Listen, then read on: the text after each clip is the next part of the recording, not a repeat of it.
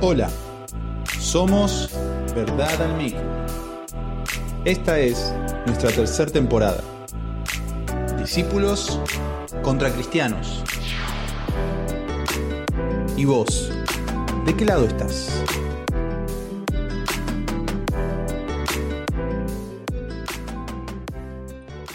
Hola a todos, tengo muy buenos días, muy buenas tardes o muy buenas noches, dependiendo del momento que estés escuchando esto. Estás escuchando Verdad en en su tercera temporada y como ya sabes, estamos desarrollando una serie sobre el discipulado.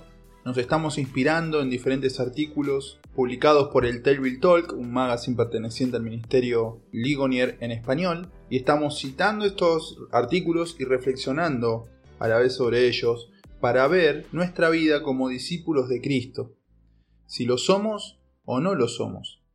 Y recordad que el título por el cual comenzamos esta serie, esta temporada es Discípulos contra Cristianos. ¿Sí? Y bueno, como siempre digo, cada vez que me toca, recordad escuchar el primer episodio para saber de qué estamos hablando cuando mencionamos esto.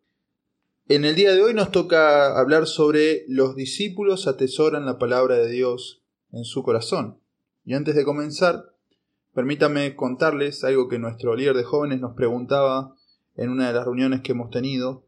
Si entraran hoy acá y, no sé, la policía, el Estado, quien sea, y nos sacaran nuestras Biblias, eh, ¿cuántos de nosotros tenemos presente las escrituras? ¿Cuántos de nosotros hemos memorizado lo suficiente las escrituras para que nos acompañen el resto de nuestra vida, básicamente? ¿Cuántos de nosotros nos hemos tomado el trabajo de hacer eso? Y claro, no como algo, no como algo trivial o como algo rutinario, religioso, sino realmente porque es la palabra de Dios. Es la palabra de nuestro Señor que nos sostiene, que nos va a sostener toda nuestra vida. Y de eso se trata un poco este, este episodio. El artículo que vamos a leer hoy es de Robert Carver. Este hombre se desempeñó como profesor asociado de griego y Biblia en el colegio cristiano Clearwater, que precisamente está en Clearwater, Florida, y lo hizo durante más de 35 años. Así que bueno, vamos a estar leyendo y memorizando, reflexionando sobre lo que él nos quiere decir respecto de esto de que los discípulos atesoran la palabra de Dios en su corazón. Le leemos un fragmento, él dice, para un verdadero discípulo de Cristo, que realmente quiere ser como Cristo, memorizar las escrituras es una disciplina vital. Y vital por múltiples razones. Vital porque es la palabra de Dios la que nos va a sostener en los momentos de debilidad. Vital porque es la palabra de Dios la que nos santifica y nos lleva muchas veces a ser fortalecidos en los peores momentos de nuestra vida. Seguramente has tenido momentos difíciles y si vos sos cristiano, yo entiendo que fue la palabra de Dios la que te pudo sostener, fue el Espíritu de Dios trayendo la palabra del Padre que se nos fue dada por el Señor Jesucristo a nuestro corazón la que nos sostuvo. Y claro, si nosotros somos discípulos de Cristo, ¿quién mejor que nuestro Señor Jesús para ser ejemplo y testimonio de lo que es memorizar las escrituras y tenerlas presente en los peores momentos de su ministerio. Recordemos sin ir más lejos la tentación de Jesús que nos cuenta Mateo en el capítulo 4. ¿sí? Él cómo le respondía a Satanás cuando Satanás insistentemente lo tentaba. Escrito está, escrito está, escrito está. Esa es la respuesta de Jesús, no sus palabras, la palabra de Dios la palabra que Él nos enseñó, que Él nos reveló. Escrito está, no solo de pan vivirá el hombre, sino de toda palabra que sale de la boca del Señor. Escrito está, no tentarás al Señor tu Dios. Cristo tenía presente la palabra para no pecar contra su Dios, para no pecar contra su Padre. Y ustedes podrán pensar, bueno, pero Jesús e, e, era Dios, sí, pero en esa condición Él estaba como un hombre, siendo tentado como cualquiera de nosotros. Y fue la palabra de Dios la que Él tomó guardó en su corazón para que cuando vino la tentación de Satanás, él decir, no, porque escrito está, esto es lo que dice Dios, esto es lo que yo obedezco. Y ese es el testimonio que nosotros tenemos y que debemos tener. Ahora, es de suma importancia esto, tener la palabra de Dios presente, tener la palabra de Dios en nuestro corazón. El Salmo 119.11, que también repasamos hace algunas semanas, dice, en mi corazón he atesorado tu palabra para no pecar contra ti.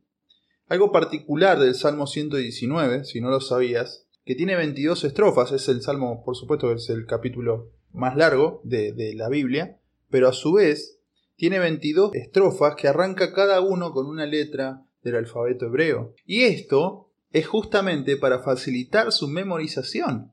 Nosotros por ahí estamos más familiarizados con los acrósticos, ¿sí? Vamos a suponer, no sé, el acróstico que repasamos en nuestra segunda temporada, que era el sí Jesús, soberanía absoluta divina, incapacidad total, eh, justificación solo por fe, elección incondicional, bueno, etc. ¿Sí? El sí Jesús, ese acróstico, nosotros nos ayuda a memorizar esos temas, ¿sí? y que posiblemente no nos acordemos todo el desarrollo de lo que hemos dicho, pero sí nos da un puntapié para comenzar a pensar y, rever aquellas cosas que hemos aprendido, que hemos estudiado. ¿sí? Bueno, el Salmo 119 para los hebreos funcionaba de esta manera. Y, este, esto en los salmos es recurrente, ¿sí? Usar diferentes sonidos para hacer más fácil la memorización, ¿sí? Utilizar palabras que suenen parecido para que al momento de recitar ese salmo yo me acuerdo, ah, porque sonaba, esta palabra sonaba igual que esta otra, entonces está en el salmo. Bien, esto lo que es recurrente para, para un niño que comenzaba sus estudios sobre la Torá, que también lo dice este artículo, era vital memorizar las escrituras. Sobre todo porque no todos los niños que estudiaban la Torah tenían recursos económicos para tener en sus casas los pergaminos con toda la Torah escrita. Así que memorizarlo era sumamente importante. Memorizar las escrituras, atesorarlas en el corazón. Me interesa mucho esa palabra. ¿Por qué no es memorizar? Es atesorar. ¿Sí? Es decir, que ese sea tu tesoro, algo de tu mayor importancia. Conocer y amar la palabra de Dios volviendo al punto de la tentación de Jesús y cómo guardar la palabra de Dios, el obedeciendo a Dios resista al diablo y entonces el diablo huye, que es lo que nos enseña Santiago, seguramente, y esto alguna vez lo he dicho, pero seguramente la prontitud con la que nos apresuramos a pecar, con la que nos irritamos muchas veces, la prontitud con la cual corremos a hacer lo malo, siempre está directamente relacionada con la falta de tiempo y dedicación que tenemos por conocer a nuestro Dios por medio de su palabra y memorizar su palabra. Es la palabra de Dios la que te va a sostener en todo tiempo, tanto los buenos como los malos. Entonces, esto es de suma importancia para el discípulo de Jesús. Necesitamos guardar la palabra de Dios que nos santifica. La estrofa Bet, nos dice Robert, comienza. ¿Cómo puede el joven guardar puro su camino? Guardando tu palabra. Y dice, la estrofa termina. Meditaré en tus preceptos y consideraré tus caminos.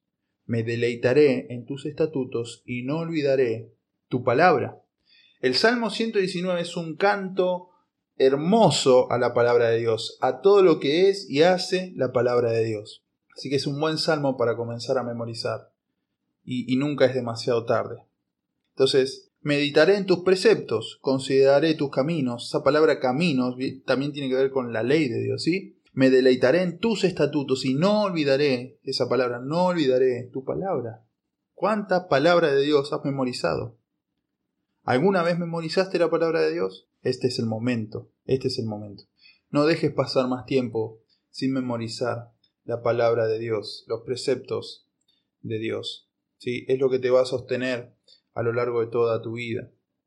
Entonces, pensá en aquellos pasajes que ya sabes, que ya sabes y quizás como muchos de nosotros no podés identificar en la Biblia, que ya sabes que es un salmo, que es un proverbio, que es parte de un evangelio, pero no sabes exactamente dónde está. Entonces, si lo sabes, si lo memorizaste, bueno, escribilo, anotátelo, pegalo ahí en las puertas de tu, de tu habitación y todo el tiempo pensá en ellos y medita en ellos y vas a ver cómo el Espíritu de Dios te va dando luz, te va dando entendimiento de estas palabras que Dios nos dio. Y al momento de las tentaciones, de las peores pruebas, vos vas a tener en tu corazón la palabra de Dios. Al momento en que se presente ante vos la tentación, vos vas a tener la palabra de Dios para decir, no, diablo, no, este pecado escrito está. Al Señor tu Dios adorarás, solo a Él servirás. Hermanos, este mundo quiere erradicar la palabra de Dios. A este mundo no le interesa la palabra de Dios. Este mundo, como Nabucodonosor, insiste en que vos abandones tu cristianismo. En el caso de Daniel, su cultura, su, su religión judía. Este mundo insiste en que vos dejes al cristianismo, que el cristianismo no es tan importante, no, no, no es tan bueno, necesitas esto otro, necesitas ser sensual, necesitas ser famoso, necesitas otra cosa, no necesitas la palabra de Dios. Este mundo quiere quitarte todo lo que vos tenés de Jesucristo. Hermano, y si vos y yo no nos postramos delante de este Señor, que decimos que es nuestro Señor y que queremos seguir, para conocer su palabra, para atesorar su palabra, para que ella sea nuestro todo, y lo más importante, créeme que este mundo no va a tardar en quitarte lo poco que tenés de Jesucristo. Entonces no le des ese lugar, no le des ese lugar a este mundo, plantate, hacele frente a las tentaciones del diablo. Volvemos a citar lo que dice Santiago, ¿sí? Él dice, sométanse a Dios resistan al diablo y él huirá de ustedes. ¿Cómo me someto a Dios? Obedeciendo su palabra, porque lo estoy obedeciendo, porque Él es mayor que yo, porque Él es mi Dios, mi Señor, yo lo obedezco. Y al estar obedeciéndolo, entonces eso intrínsecamente significa que estoy resistiendo a Satanás. Y como estoy resistiendo a Satanás por la palabra de Dios, porque obedezco a mi Dios, Él huye. Así que no dejes de resistir aferrándote a la palabra de Dios. Hermano, la palabra de Dios es lo más importante y lo más poderoso. La palabra de Dios creó el universo, hermano. La palabra de Dios sostiene el universo. Así de poderosa es la palabra de Dios. La palabra de Dios resucita muertos, da vista a los ciegos. Eso hace la palabra de Dios, hermano, es poderosa. La palabra de Dios rompe toda tiniebla que hay en nuestro corazón. La luz de la palabra de Dios disipa toda tiniebla. La palabra de Dios nos da promesas, esperanza, más allá de este mundo, más allá de lo que vemos.